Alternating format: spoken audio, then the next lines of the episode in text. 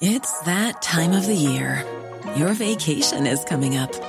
You can already hear the beach waves, feel the warm breeze, relax, and think about work.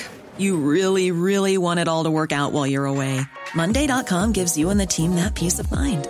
When all work is on one platform and everyone's in sync, things just flow wherever you are. Tap the banner to go to Monday.com.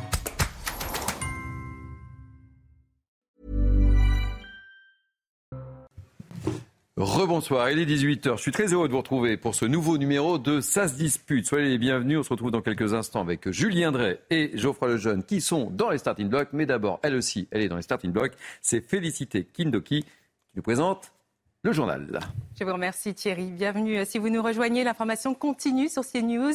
Dans la une de l'actualité internationale, les incendies en Grèce où les flammes continuent d'embraser le pays. Depuis hier, les nombreux moyens mis en place ont permis de contrôler la situation. Toutefois, les pompiers déployés sur le terrain restent mobilisés. La situation est fragile. Les feux peuvent reprendre à tout moment à cause des fortes températures dans le pays. Après que 50 000 hectares sont partis en fumée en juillet, l'écosystème est en danger. Il s'agit du pire mois de juillet en 10 ans. Le point sur la situation avec notre envoyé spécial sur place à Velos, François-Xavier Freland. Alors écoutez, euh, les incendies actuellement ont lieu du côté de Pyrgos, dans le Péloponnèse. Vous le savez, c'est une région euh, euh, connue pour ses sites touristiques, sites antiques, et notamment, eh bien, les feux ont pris autour d'un site olympien vers Faranas. plusieurs Canadaires ont été envoyés sur le site, plusieurs hélicoptères aussi pour tenter eh bien, de venir à bout de ce feu qui s'est déclaré hier. il est vrai que c'est une zone touristique avec notamment beaucoup de Français hein, qui aiment eh bien, l'histoire de cette région, une région très verte d'oliviers où l'on fait de l'huile d'olive. Donc, vous voyez, c'est un peu un poumon vert en Grèce qui est en train de partir en fumée, en les cas dans cette région.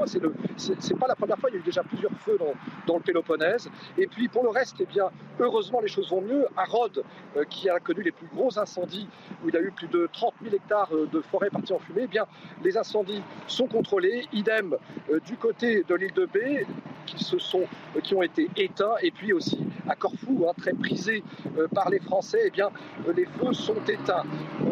On, reste évidemment très vigilant hein, sur la situation, sachant qu'il y a des vents tournants actuellement autour de la Méditerranée qui fait encore très chaud, 35 degrés aujourd'hui en moyenne euh, en Grèce. La guerre arrive en Russie. Ce sont les mots de Volodymyr Zelensky après l'attaque de drone qui a visé un quartier d'affaires à Moscou. Les centres stratégiques et symboliques, mais aussi les bases militaires russes sont ciblées. Le président annonce une Ukraine qui devient plus forte et se prépare à contrer les prochaines frappes russes prévues l'hiver prochain. Elle menace cette fois les infrastructures énergétiques. Retour en France avec la disparition de Tiffaine Véron. Toujours aucune nouvelle de la jeune Française disparue au Japon le 29 juillet 2018. Meurtre ou accident, aucune hypothèse n'est à ce jour privilégiée. C'est un combat de longue haleine pour sa famille qui attend toujours des réponses de la justice. Un récit de Dounia Tangour.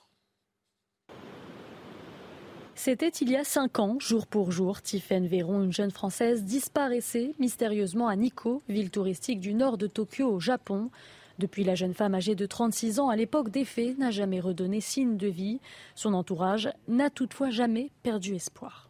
Quand tout a été fait, euh, vous devez abdiquer. Enfin, il y a une sorte de fatalisme. Nous, c'est pas le cas, rien n'a été fait. Donc on se bat. Et on n'abandonnera pas. Euh. Malgré les incessantes recherches de la famille en France et au Japon, personne ne sait ce qui est arrivé à la jeune auxiliaire de vie originaire de Poitiers, au grand désespoir de ses proches. La frustration qu'il n'y ait pas d'enquête criminelle, la frustration que la France ne prenne pas le relais, la frustration d'attendre, d'attendre des, mois interminables pour savoir quel est le contenu du dossier. C'est de frustration en frustration, ça vous ronge. Pour les cinq ans de la disparition de Tiffaine, sa famille vient de lancer ce samedi une association pour aider les familles de disparus à l'étranger. En début d'année, le dossier a été transféré au pôle des affaires non résolues, l'école case du tribunal de Nanterre, de quoi relancer les recherches et espérer enfin trouver la vérité. La France, boudée par les touristes depuis le début de la saison estivale, ils se font de plus en plus rares, notamment dans le sud de l'Hexagone. Mauvais temps ou inflation, quelles sont les raisons de leur absence? Corentin Brio et Christina Luzi. Un début de saison considéré comme décevant. Les touristes sont moins nombreux cet été un peu partout en France, avec des réservations en baisse, notamment en Corse. Cette année, pour le mois de juin, nous avons enregistré moins 35% euh, au niveau de la baisse de fréquentation. Euh, juillet, là, nous sommes à moins 25%. Euh, non, cette année, c'est compliqué. J'ai des amis dans la région, des socioprofessionnels, qui, eux, notent jusqu'à moins 50%. c'est très compliqué cette année. Une des raisons principales de cette baisse, le prix des vacances. Les touristes veulent faire des économies au vu de l'inflation. Le principal facteur de cette baisse est lié à des raisons économiques. Il faut dire que les Français sont beaucoup partis par conséquent, euh, le budget à vacances des Français n'étant pas extensible, et compte tenu de l'augmentation euh, des prix euh, tout à fait considérable dans le secteur du tourisme, puisque les prix ont augmenté entre 15 et 30% en deux ans, voire 58% par exemple, pour l'hôtellerie parisienne en ce mois de juillet par rapport à l'an dernier. Une fréquentation plus faible que l'an passé donc, mais les professionnels ne perdent pas espoir et espèrent un regain des réservations pour la suite de la saison estivale. C'était l'essentiel de l'information. Je vous retrouve dans une heure pour un prochain point sur l'actualité. Tout de suite, Thierry, dans Ça se dispute. Eh bien, le rendez-vous est pris, ma chère Félicité. À tout à l'heure, 19h. Ça va, Julien Drey? Ça va. Ça va, Geoffroy Lejeune Très bien, j'aime bien passer mon week-end avec vous. oui, c'est un plaisir partagé. On a un programme très chargé ce soir pour euh, Ça se dispute. Et si vous le voulez bien, on va prendre la direction du Niger, parce que ça bouge au Niger et des milliers de personnes, vous l'avez sans doute suivi, ont manifesté devant l'ambassade de France ce dimanche à Niamey. Je vous propose d'écouter la réaction d'un des manifestants et on réagit ensemble juste après. Nous sommes également sortis pour dire à ces petits Macron de la France que le Niger nous appartient. C'est à nous de faire ce que nous voulons du Niger, ce que nous voulons. Nous traitons avec qui nous voulons et comme nous voulons. Et donc je pense que les choses sont claires. Nous disons à la CDAO que le Niger nous appartient. Réaction. Julien Drey. Vous avez remarqué le drapeau qui était derrière Ben oui. Vous savez de qui il est? Oui. C'est pas anodin. C'est pas anodin. Euh, non, je pense que euh, on, est, on est confronté à une, une, offensive en règle qui vise euh, l'ensemble de ce qu'a été le, la Franc-Afrique, entre guillemets, ou le système français. Et le Niger a été ciblé depuis un certain temps. Mais là, on est quand même dans une situation très particulière.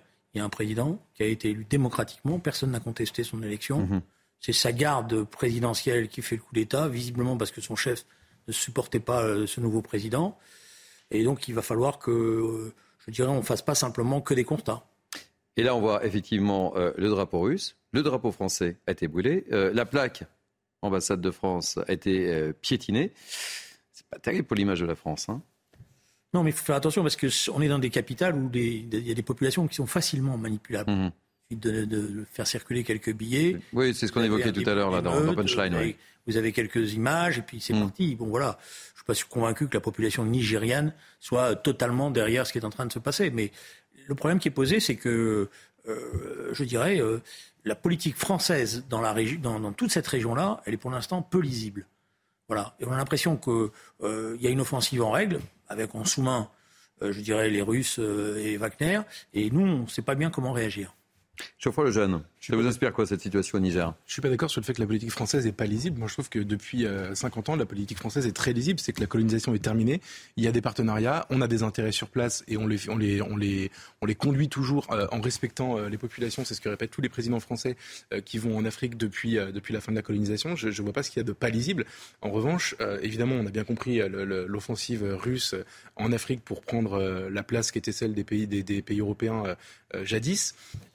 moi, je vais me concentrer juste sur la haine anti-française que je vois se déverser depuis, euh, depuis quelques jours maintenant euh, dans les reportages que je vois à la télévision. Euh, je, je, je, hier, on a commenté avec, avec, vous, avec vous, on a commenté les images, vous savez, des migrants qui mmh. étaient bloqués entre la Libye et la Tunisie. Euh, et il y avait beaucoup de Nigérians et euh, de gens qui venaient de cette région-là. Et donc j'ai envie de répondre à ce monsieur qui dit euh, le Niger c'est à nous, de lui dire pas de problème, la France c'est à nous aussi en fait. Donc maintenant on va arrêter tout parce qu'il y a une, mais il y a une rançon de, de, de cette haine anti-française. C'est intéressant parce que il y a des discours sur place extrêmement violents à notre rencontre, mais par contre il y a des flux migratoires, ils ont envie de venir dans un endroit qui soi-disant les hait et les exploite. Donc il faut arrêter avec cette, cette incohérence là et expliquer qu'en fait maintenant ils sont chez eux, chez eux, il y a aucun problème, on est chez nous, chez nous et qu'on va arrêter de faire semblant euh, d'être le pays qui peut accueillir euh, toute cette misère. Moi, c'est ce, ce, double mhm. discours, enfin cette incohérence entre les deux discours qui me qui me rend euh, qui me rend qui m'énerve en fait. Bah, on voyait les manifestants, c'était marqué carrément à bas, à bas la France. Bien hein. sûr, non, mais il y a, très clairement. il y, a une haine évidemment, c'est sûr. Non mais faisons attention. Je veux dire, on est dans des dans des régions où il y a des manipulations en cours. Je veux dire, on voit bien que l'Afrique est devenue un terrain de chasse mhm. Où il n'y a pas que les Russes d'ailleurs, hein, les Américains, euh, les Américains, les Chinois, etc. Et c'est pour ça que je pense que la France n'a pas, et je maintiens, pour l'instant, donné le sentiment qu'elle était capable de comprendre cette situation nouvelle et d'offrir des perspectives nouvelles. Mais on doit rester au Sahel ou pas? Alors oui, je pense qu'il y a des endroits où on doit rester, où notre présence est, est utile y compris parce qu'on défend des. Et là, on veut plus de nous, là, visiblement. Enfin, sauf si effectivement il y a une grosse manipulation et qu'il y a Wagner derrière et qu'il y a de l'argent qui circule, etc. Voir, parce que je, voyez, Alors, Gérard Vespierre, qui était de, géopolitologue. Euh, attends de voir, parce que je ne suis pas convaincu que, par exemple, en Centrafrique, la population centrafricaine est très contente de, la, de ce qui est en train de se passer, de la manière dont les choses dégénèrent.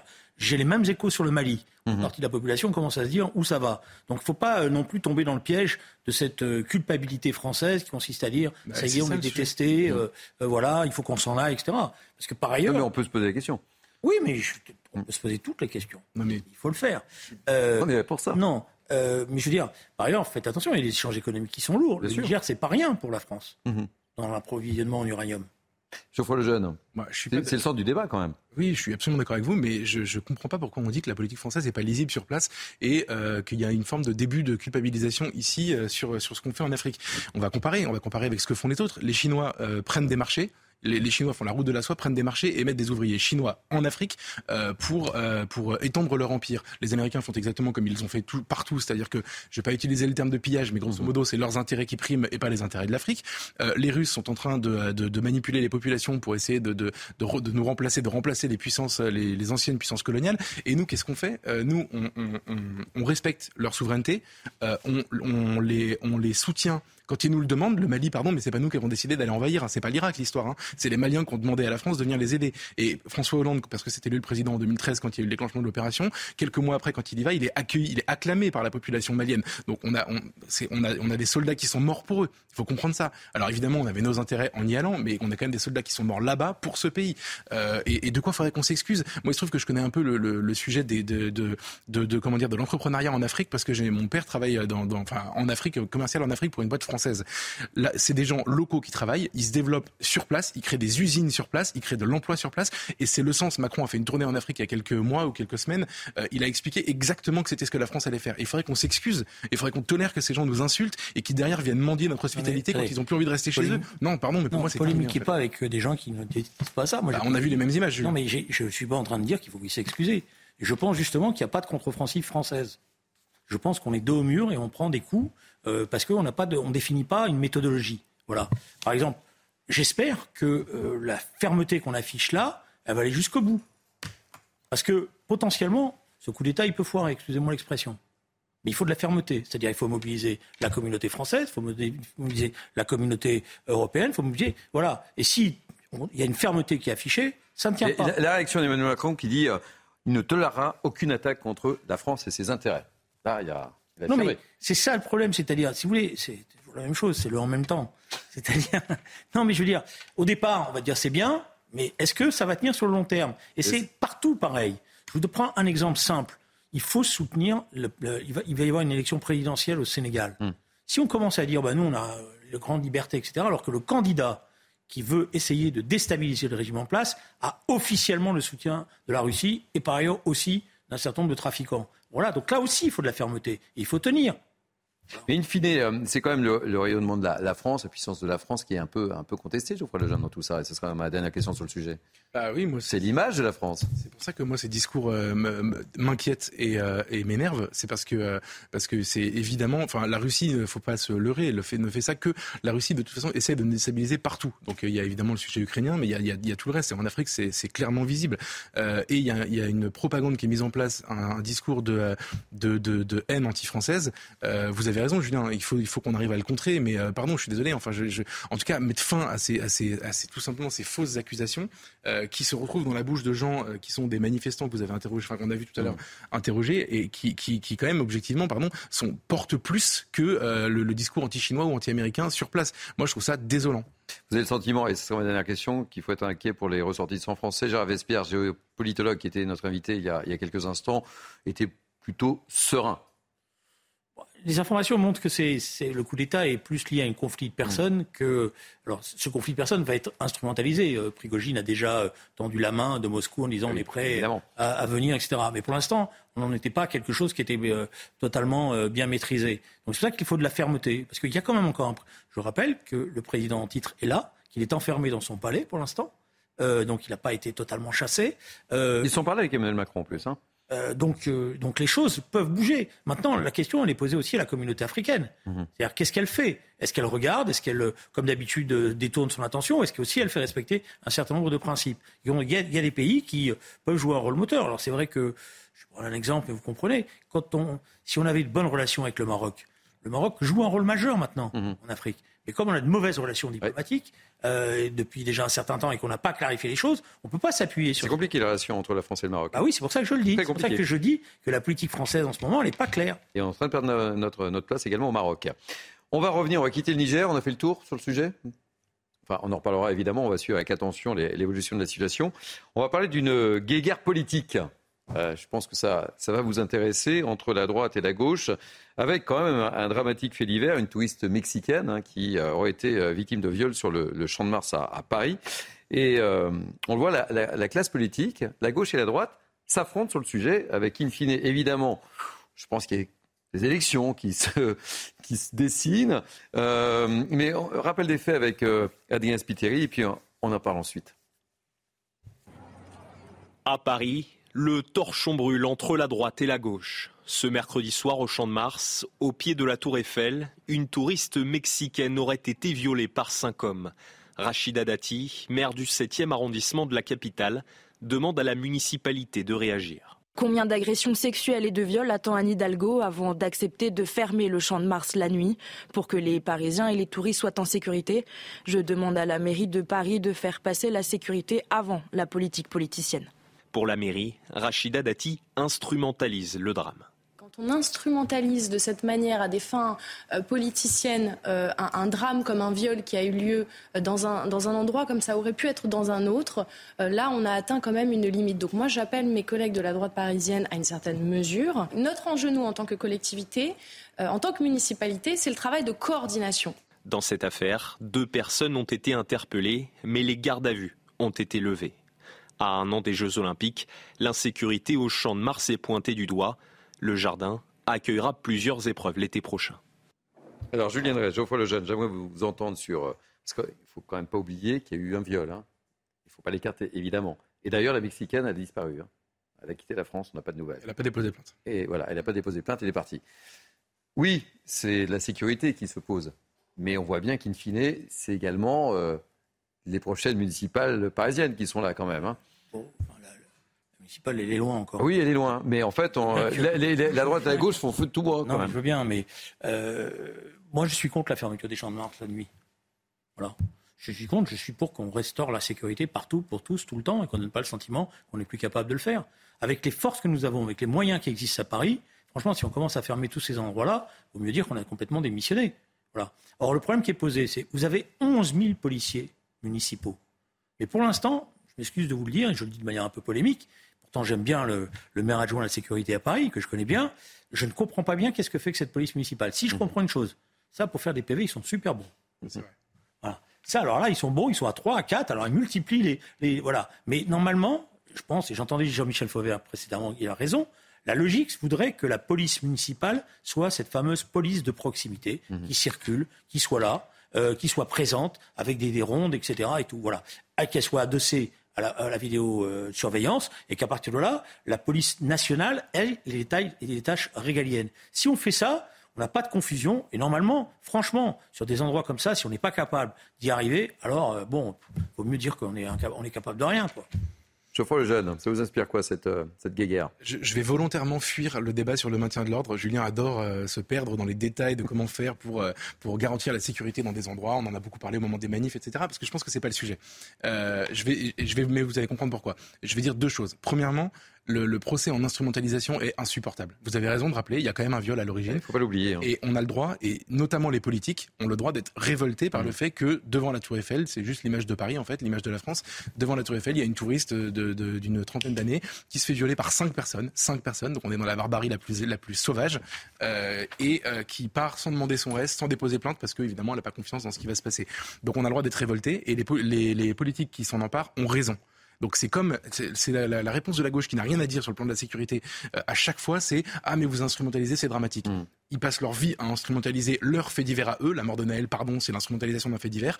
Euh, et quand par contre c'est la droite qui s'empare de quelque chose, je prends l'affaire Lola par exemple ou le viol de cette touriste, tout à coup on n'a plus le droit d'en parler. Ça c'est insupportable et moi j'en ai marre.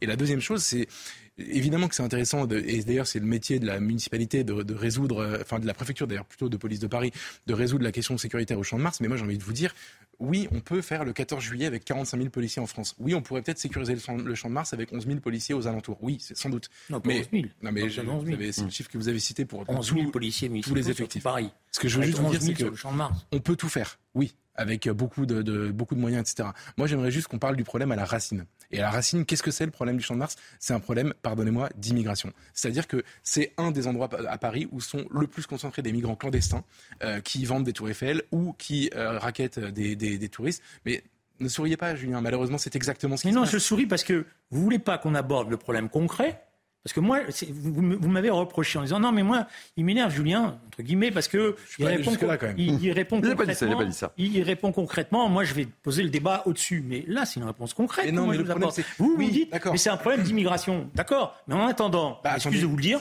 les champs de Mars, le champ de Mars aujourd'hui, si vous mettez les policiers correctement déployés, il n'y a pas. Oui, il y a évidemment. D'ailleurs, c'est un, Mais je vous centre attractif pour tous les, les Julien, c'est pas que vous m'énervez, c'est que je sais que vous, vous êtes capable d'en parler pendant trois quarts d'heure. C'était votre spécialité. Donc, je, ah oui, je, mais... Je, mais... je pense que c'est une perte de temps. Je vous donne le ah point. Non, pourquoi c'est une perte de temps Quand on apporte des solutions, c'est une perte de temps. alors, dans ce cas-là, je vous donne le point. Vos solutions sont très bonnes et je suis d'accord avec vous. Comme ça, il n'y a plus de débat sur ce sujet-là. Et posons le débat ailleurs. C'est ça que je voulais vous faire. avez fait un, article. Mais dire les solutions de Julien Drey sont très bonnes. Mais quand vous voulez, je vous ai proposé dans le JDD quand vous voulez. Bon, maintenant, Julien, excusez-moi.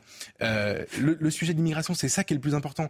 Tant qu'on aura des clandestins euh, que, livrés, mais je crois, que disent les policiers qui s'occupent de ça Pour arrêter ces clandestins, bah vous dites qu'il y a des clandestins. Oui, c'est clair, c'est clair. moi, je veux qu'il n'y ait plus de clandestins. Le champ de Mars, le champ de Mars, c'est attractif parce qu'il y a des ah touristes. En général, ils ont des portefeuilles, ils ont, il y a de l'argent. Mm. Euh, voilà, ils sont un peu naïfs parce qu'ils connaissent pas tout, etc. Et tout. Donc c'est vrai que c'est un lieu où il doit y avoir une vigilance accrue pour aider justement. Donc il y a une présence policière qui doit être significative qui arrêtera à ce moment-là les délinquants et qu'il faut effectivement, s'ils sont en situation régulière, expulser, s'ils sont en nationalité française, condamner. Et donc il faut. Moi, ce qui m'énerve dans la polémique, pour être honnête, c'est qu'ils ne parlent pas des choses réelles. Mmh. C'est des gadgets. Voilà, c'est dans ce sens-là que je ne suis pas d'accord avec cette polémique-là telle qu'elle est. Je ne sais pas si vous avez lu depuis euh, quelques jours les témoignages de policiers qui travaillent justement sur la question du champ de Mars et du Trocadéro parce que c'est le même problème. Ils, ils vous expliquent qu'ils passent leur vie à vider la mer avec une petite cuillère. C'est ça le problème. Ils arrêtent des gens. Il y a des gens, ils sont, ils sont illégalement en France et ils font une activité illégale, en l'occurrence vendre des tours Eiffel ou des choses au pied de la tour Eiffel. Ils le font déjà. C'est juste que vous arrêtez une personne, elle est clandestine, on lui délivre une OQTF qui sera jamais respectée et vous la retrouvez dans la rue deux heures plus tard. Et c'est exactement ce qui se passe. Donc en fait, oui, on peut augmenter les effectifs, on peut. Euh, toute la chaîne que vous décrivez ne fonctionne pas en réalité, parce qu'à l'origine, on est trop faible dans notre gestion du problème de l'immigration. C'est ça que j'essaie de dire.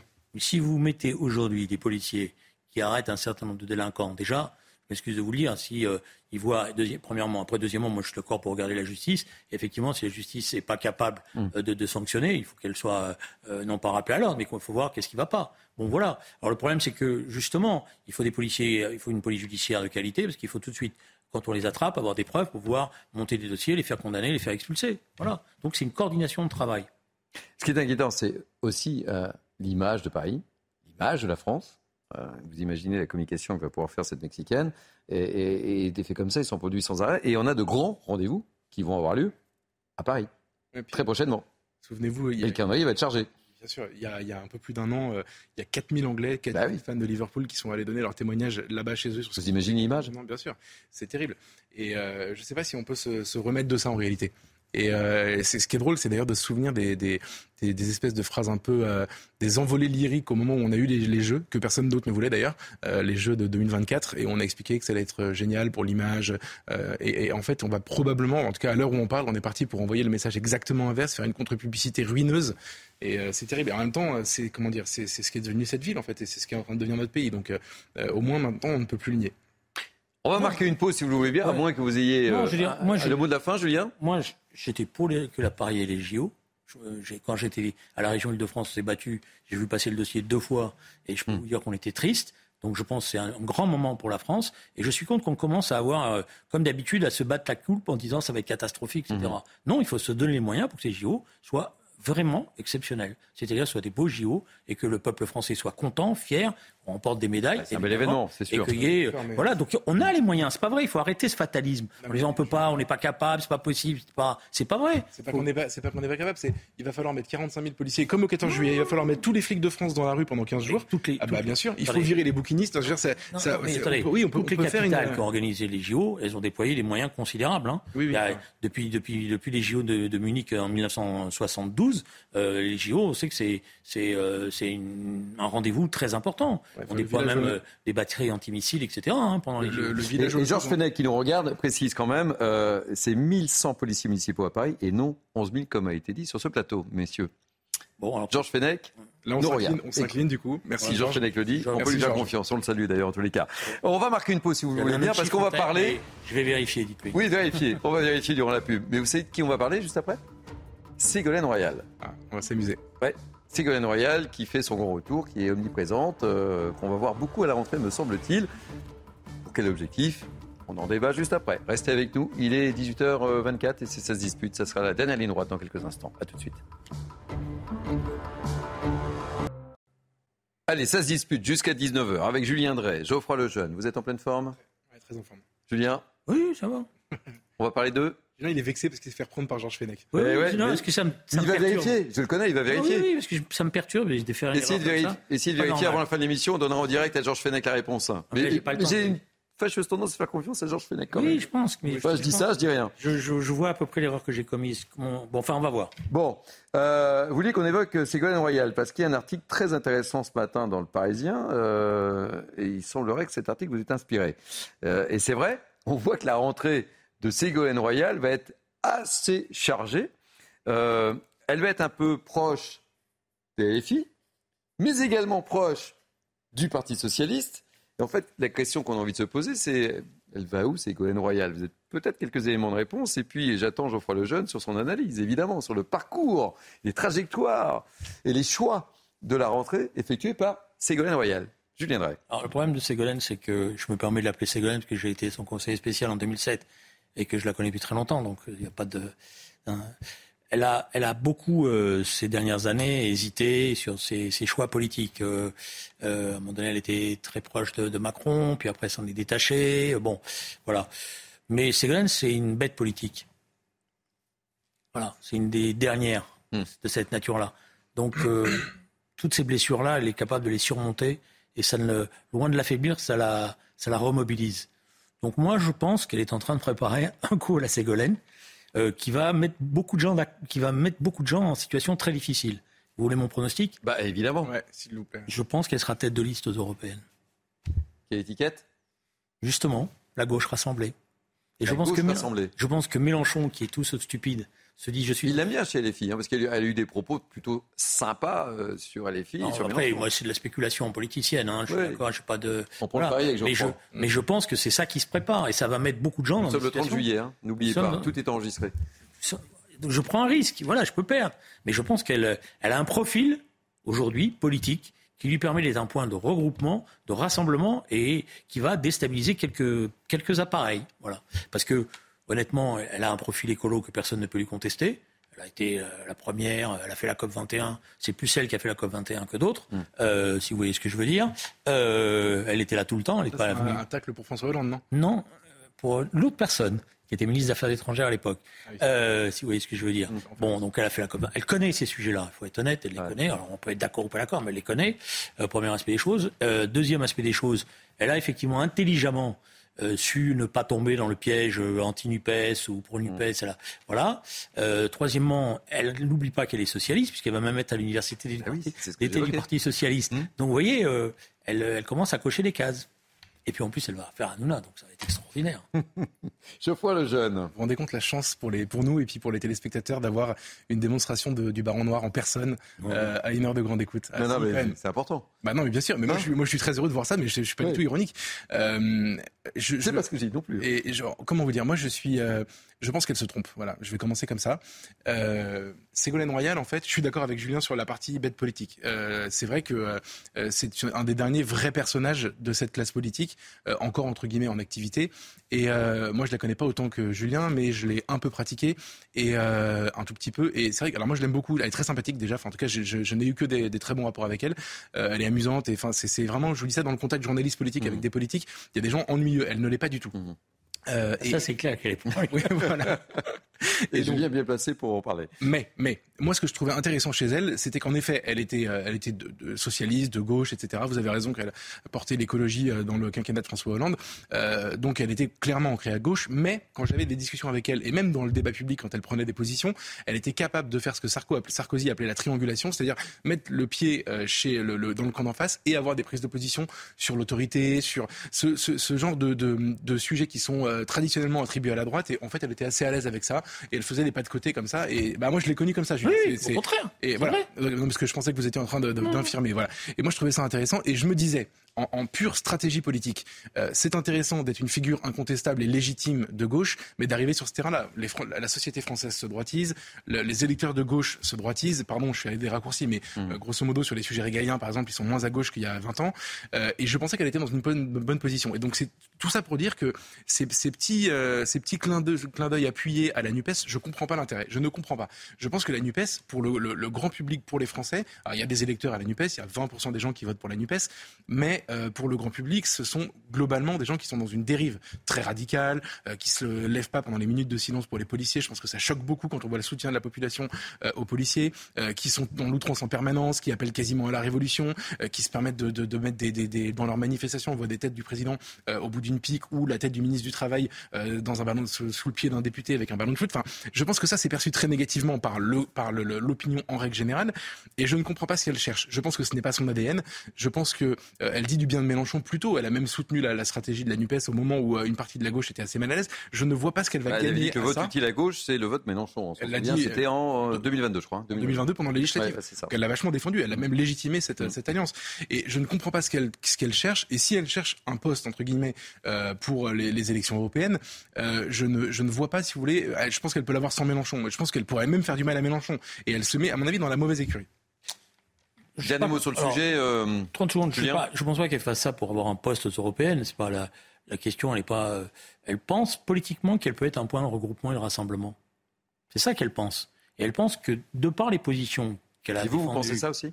Ah, je pense que c'est un personnage euh, qui peut apporter des choses. Oui, j'ai, moi, j'ai, j'ai toujours, euh, bon, si vous voulez, quand on a été son conseiller spécial en 2007, qu'on en a pris plein la tête après euh, de tous les côtés, euh, j'ai, j'ai une continuité, quoi. Bon, alors après, je connais Ségolène, elle a aussi, elle a des qualités, elle a aussi des défauts. Euh, bon, voilà. Mais je pense qu'elle a une autorité politique dans la gauche qui peut lui permettre, sur l'ordre, de défendre l'ordre juste comme elle l'a défendu en 2007, sur même y compris la, la gestion des flux migratoires, sur l'autorité, c'est pas une laxiste, Mais c'est Royal. pas compatible avec Mélenchon tout ce que Mais vous si, dites. parce que elle va. Bon, enfin, moi, je. Vous avez conseillé les deux, si vous les connaissez mieux que moi, mais. euh, Oui, je pense que justement, sa, sa tactique, c'est bon. Elle va, elle Mais- va faire la synthèse, comme on dit dans la famille euh, de gauche. Ah, mais je suis désolé, je, je vois pas à quel moment tout ça est compatible avec tout le monde déteste la police. Et c'est quand même la Mais, ligne elle de le- Mélenchon vous aujourd'hui. verrez, mais vous verrez qu'elle ne défendra pas ça. Oui, et vous verrez que toute une série de députés de la France insoumise seront des fans de Ségolène Royal et re- rega- reconnaîtront eux-mêmes que cette expression n'est pas bonne, etc. Hmm. Attendez de voir. Mais je pense que la machine est partie. Je- si vous- Peut-être je me trompe, hein, mais je pense que la machine est partie. Pour résumer, on enregistre bien les propos sur Ségolène Royal en deux mots. Mais regardez, ils, sont- mais ils vont être tous ennuyés. Qu'est-ce qu'il va faire Olivier Faure? Il va lui refuser la tête Lui, de oui. liste Lui, c'est sûr. Voilà, il peut pas. Il va, il va pas aller. Et voilà, ça va être très difficile. Euh, tout ce qui est les anciens euh, éléphants, elle a un contentieux avec eux qui est réel, mais ils vont pas, ils vont pas ressortir l'âge de guerre contre elle. Bon, donc euh, je veux dire à partir du moment où elle avance. Et quant à LFI, elle aura justement la capacité de dire, mais moi je vous ai pas haï. On prend date, euh, Geoffroy? On n'oubliera jamais cette émission. On prend date. Faites attention. Euh, Tout est enregistré. Je sais, bah voilà, peut-être je me trompe. Hein. On verra. Allez, on change de sujet. On va parler de la, police. Vous souhaitiez parler de, la police. On va parler des, moyens supplémentaires pour la loi de, programmation et d'orientation qui est prévue donc euh, par le ministère de l'Intérieur, mais en faisant la part belle à l'augmentation des effectifs de policiers et de gendarmes, risque de se faire au détriment de la modernisation des forces. Les détails avec Sarah Fenzari et Célia Judas. Et on parle évidemment du malaise de la police et ce que ça vous inspire évidemment. Il devrait être 8500 policiers de plus d'ici 2027. C'est l'une des mesures de la loi de programmation et d'orientation du ministère de l'Intérieur. Coût total des opérations 5 milliards d'euros. Un budget conséquent qui, pour la Cour des comptes, ne suffira pas à régler le malaise dans la police. Pas plus que de renforcer la sécurité des Français. Les crédits de fonctionnement et d'investissement stagnent en 2023 et diminuent en 2024. Il faut recruter, mais également donner envie aux policiers de rester en poste. Manque de moyens dans les équipements matériels, dans les installations ou encore dans le numérique. Dans une des notes consacrées à l'augmentation de l'efficacité des dépenses publiques, les magistrats financiers déplorent que cette loi, pourtant destinée à financer les besoins criants d'investissement de la police, donne finalement la priorité à l'augmentation des effectifs. Un constat que partage le porte-parole de Police Alliance. Rajouter des effectifs de police ne, ne, résoudra pas le problème du malaise récurrent qu'il y a dans les forces de l'ordre. Parfois, on n'a pas les chaises euh, adéquates pour les asseoir. On a des chaises qui sont, qui sont extrêmement euh, extrêmement délabrées. Là, on est dans des moyens informatiques qui sont à la hauteur des années 2000. Euh, voilà, tout ça, tout ça, il faut qu'on progresse énormément. Depuis plusieurs années, les démissions s'accélèrent. En 2022, ils étaient 1465 policiers de plus qu'en 2019 à quitter leurs fonctions. Allez, avant d'entamer le débat euh, avec vous deux, je voudrais vous faire écouter Marc Lamola, ancien policier, auteur du livre Je suis flic. Et ce soir, je vais me suicider. Il parle justement euh, des moyens de la, police. Euh, écoutez bien ce son relativement fort.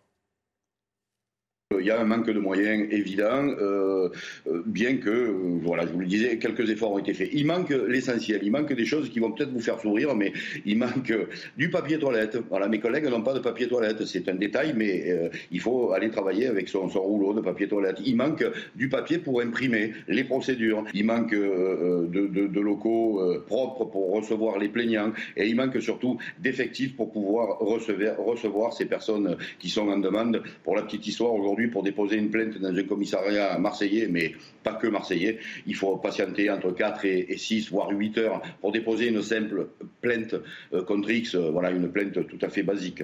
Souhaitiez tous les deux évoquer le, malaise de la police, euh, Julien et, Geoffroy? Alors Geoffroy va dire encore que j'aborde les problèmes par la petite bout de la lorgnette et par les problèmes concrets, mais... là, on est dans du concret avec Marc Lamola. Je pense que la, demande qui est faite, elle est, elle est réelle, mais elle renvoie à un problème simple c'est que vous avez une administration de la police qui a une catastrophe. Mais comme toute l'administration générale de ce pays, c'est-à-dire les procédures, ne serait-ce par exemple pour avoir du papier toilette, il va falloir qu'ils remplissent des, des je sais pas combien de formulaires, qui vont voilà etc. Pareil pour les pour le nettoyage euh, des, des commissariats, pour les y compris les cellules euh, de détention, mmh. euh, de, de garde à vue, etc. Ils ont, ils ont, il y a une administration. la grande réforme du ministère de la police, c'est ça serait de réformer les procédures et d'alléger ces procédures-là. Parce que c'est ça qui est paralysant. Vous savez, pour construire un commissariat de police, c'est un chemin de croix. C'est un chemin de croix. Voilà. Geoffroy Jeune. Vous abordez les problèmes par le petit bout de la lorgnette, Julien. Non, je plaisante. C'est une, c'est une blague. Non, je suis parfaitement d'accord. Je, suis parfaitement d'accord. Euh, et, et, vous pouvez ajouter d'ailleurs sur les, la question des procédures, la, la, les procédures dans leur métier, c'est-à-dire euh, la procédure pénale en réalité. Je pense que la plupart des policiers avec, qui je discute, moi, me disent qu'ils aimeraient bien revenir à la situation d'il y a 15 ans, vous savez, sur le plan de la procédure pénale. Je veux dire, tout ce qui a été ajouté depuis euh, a compliqué leur métier de manière, euh, de manière dramatique et, et scandaleuse. Donc non, non, je suis absolument d'accord. Je pense que justement, pour le coup, Gérald Darmanin a dit que les policiers voulaient être respectés et leur simplifier la vie sur le plan matériel ou sur le plan même de, de de, dans, leur efficacité du quotidien, euh, c'est une manière de les respecter. En réalité, c'est une manière de redonner du sens. C'est, enfin, en tout cas, ce que dit Julien, moi, je l'ai énormément entendu. Je pense que c'est vraiment partie du problème, évidemment. Mais par exemple, il n'y a pas assez d'administratifs dans la police. Hmm. Donc vous avez des policiers qui devraient être sur le terrain parce que c'est leur rôle et qu'ils ne peuvent pas, parce qu'ils sont obligés effectivement de suppléer. Il n'y a pas assez de personnel administratif. Parce leur vie à faire des procès-verbaux. Euh, c'est pas c'est pas leur job. Voilà, il faut embaucher du personnel administratif qu'il faut mettre euh, des, euh, bon là pour traiter les choses. Pareil, il n'y a pas assez de personnel pour nettoyer le, euh, les, les, les, Alors peut-être qu'il faudrait faire des procédures, des mm. appels d'offres avec des sociétés privées ou des choses comme ça. Vous voyez, je veux bien tout envisager, mais tout ça ne marche pas. Voilà. Et on fait quoi alors et, je on vous fait quoi et je vous donne un, un, autre exemple. Quand une voiture de police est dégradée, je peux vous dire que c'est pas le, le, garage, ça va pas vite. Hein. Mmh. Voilà. Donc les policiers eux-mêmes, d'ailleurs, souvent c'est eux qui les réparent. La vérité, c'est comme ça que ça se passe. Ils se débrouillent entre eux. Bon, ils se cotisent pour aller acheter du papier toilette, ils se cotisent pour euh, voilà. Et les, les, les policiers à filles vous dites que vous, vous diront euh, diront par ailleurs qu'il n'y a toujours pas dans plein de commissariats des vestiaires pour qu'elles puissent euh, se changer correctement sans être gênées et embêtées. Voilà. Donc la vraie réforme, elle est là. Oui, mais on voit bien là sur euh, ce. Bah, moins de fonctionnaires centraux. Déjà, un peu moins de directeurs euh, et de sous-directeurs, etc.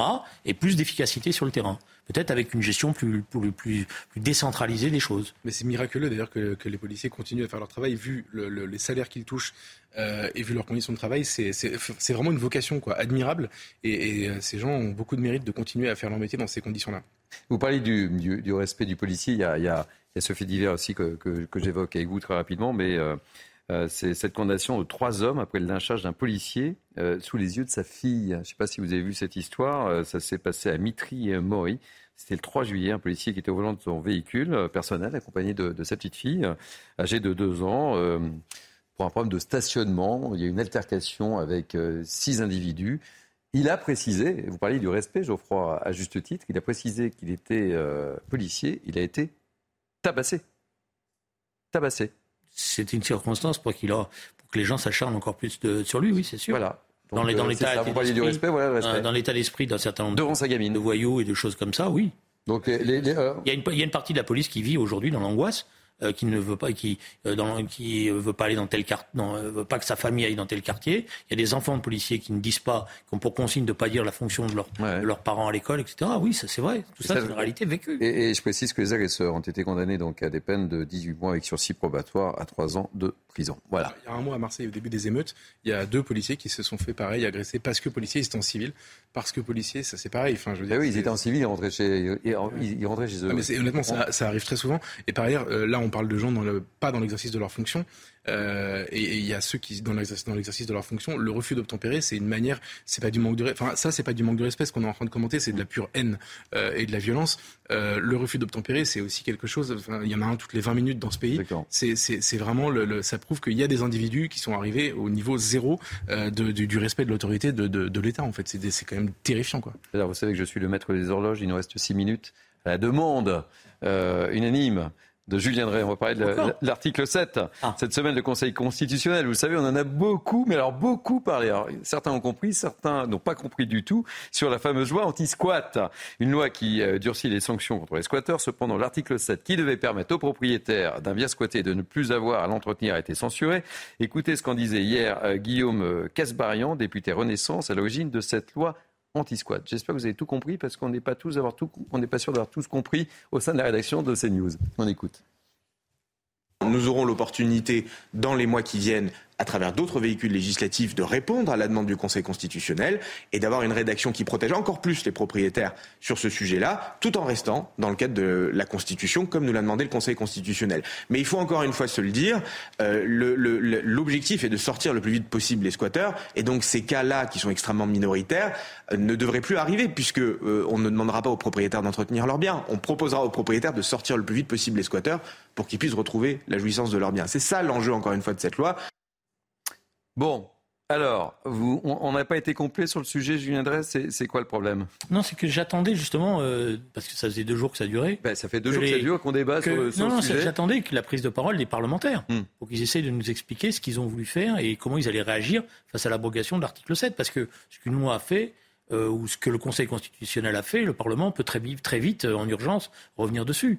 Voilà, et, et, et je pense que c'est pas non plus très clair l'explication qu'il donne. Hein. Excusez-moi, j'ai peut-être que bon, On est, on est tous d'accord. euh, je- on a l'impression qu'il est sur le fil du rasoir, quoi, hein, comme on dit.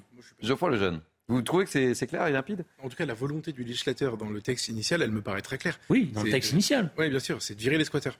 Et, et moi, ce que je retiens de cette affaire, et pour le coup, je, je- comme on en a parlé hier, j'ai lu notamment la communication du Conseil constitutionnel, c'est non, non, désolé, le Conseil, enfin, je vais traduire en fait. Le, le- le- les députés disent euh, le squatteur dégage du bien qu'il squatte indûment. Et par ailleurs, si jamais il dégage pas, c'est, euh, on peut pas lui reprocher, on peut pas reprocher au propriétaire de ne pas entretenir. Et le Conseil constitutionnel répond non, désolé, en fait, il y a des principes juridiques plus importants que ça. Euh, et donc, pour éviter que quelqu'un qui se prendrait, euh, euh, qui serait blessé par, par le mauvais entretien de la maison se retourne contre le locataire, et ben ça reste à la charge du propriétaire. Moi, je trouve ça simple, ça va contre le bon sens, ça va contre la volonté. En plus, disons une chose qu'on a oublié de dire hier, mais c'est une, loi qui a été votée par la majorité, mais aussi par la droite et aussi par le Rassemblement national. Donc, c'est-à-dire que si on accepte, si on enlève la France insoumise, pour moi, c'est pas la, c'est la partie non sauvable de la classe politique de toute façon. Mais ça mettait quand même tout le monde d'accord. C'est pas, ça arrive pas si souvent que ça. Donc, euh, donc euh, c'était une loi de bon sens. Je pense que vous posez la question dans un sondage, 80% euh, des Français sont d'accord avec ça, et le Conseil constitutionnel s'arroge le droit de dire non, de, de, de Sauf qu'on a eu, des, on a eu sur, sur ces plateaux des, des, des, Français qui ont, qui ont, été victimes de, de squatteurs et, qui réagissaient pas très bien par rapport à ça, justement, le fait que le squatteur puisse se retourner contre le propriétaire. Bah, je suis d'accord avec eux, ils ont raison. Ils on peut comprendre. D'abord, ils ont le plus souvent, ils n'ont pas les moyens de, de pouvoir même bah, réparer les choses. Ouais, ils n'ont pas accès à leur lieu, à leur bien. C'est pour ça que cette, ce, cet article 7 était parfait. Justement, il dédouanait le propriétaire de ça. De, de, de, de, il pouvait plus être victime de ce genre de comportement de la part des squatteurs ou de la part d'un tiers, parce qu'il y a parfois des tiers qui sont blessés. Non mais juste sur la procédure, si l'Assemblée nationale en urgence à la rentrée euh, décide de faire un, très, un, texte très court pour rappeler ce principe-là, c'est pas le Conseil constitutionnel qui peut l'emporter. Hein. Jusqu'en en dernière analyse, c'est pas le Conseil constitutionnel qui fait la loi. Hein. Mmh.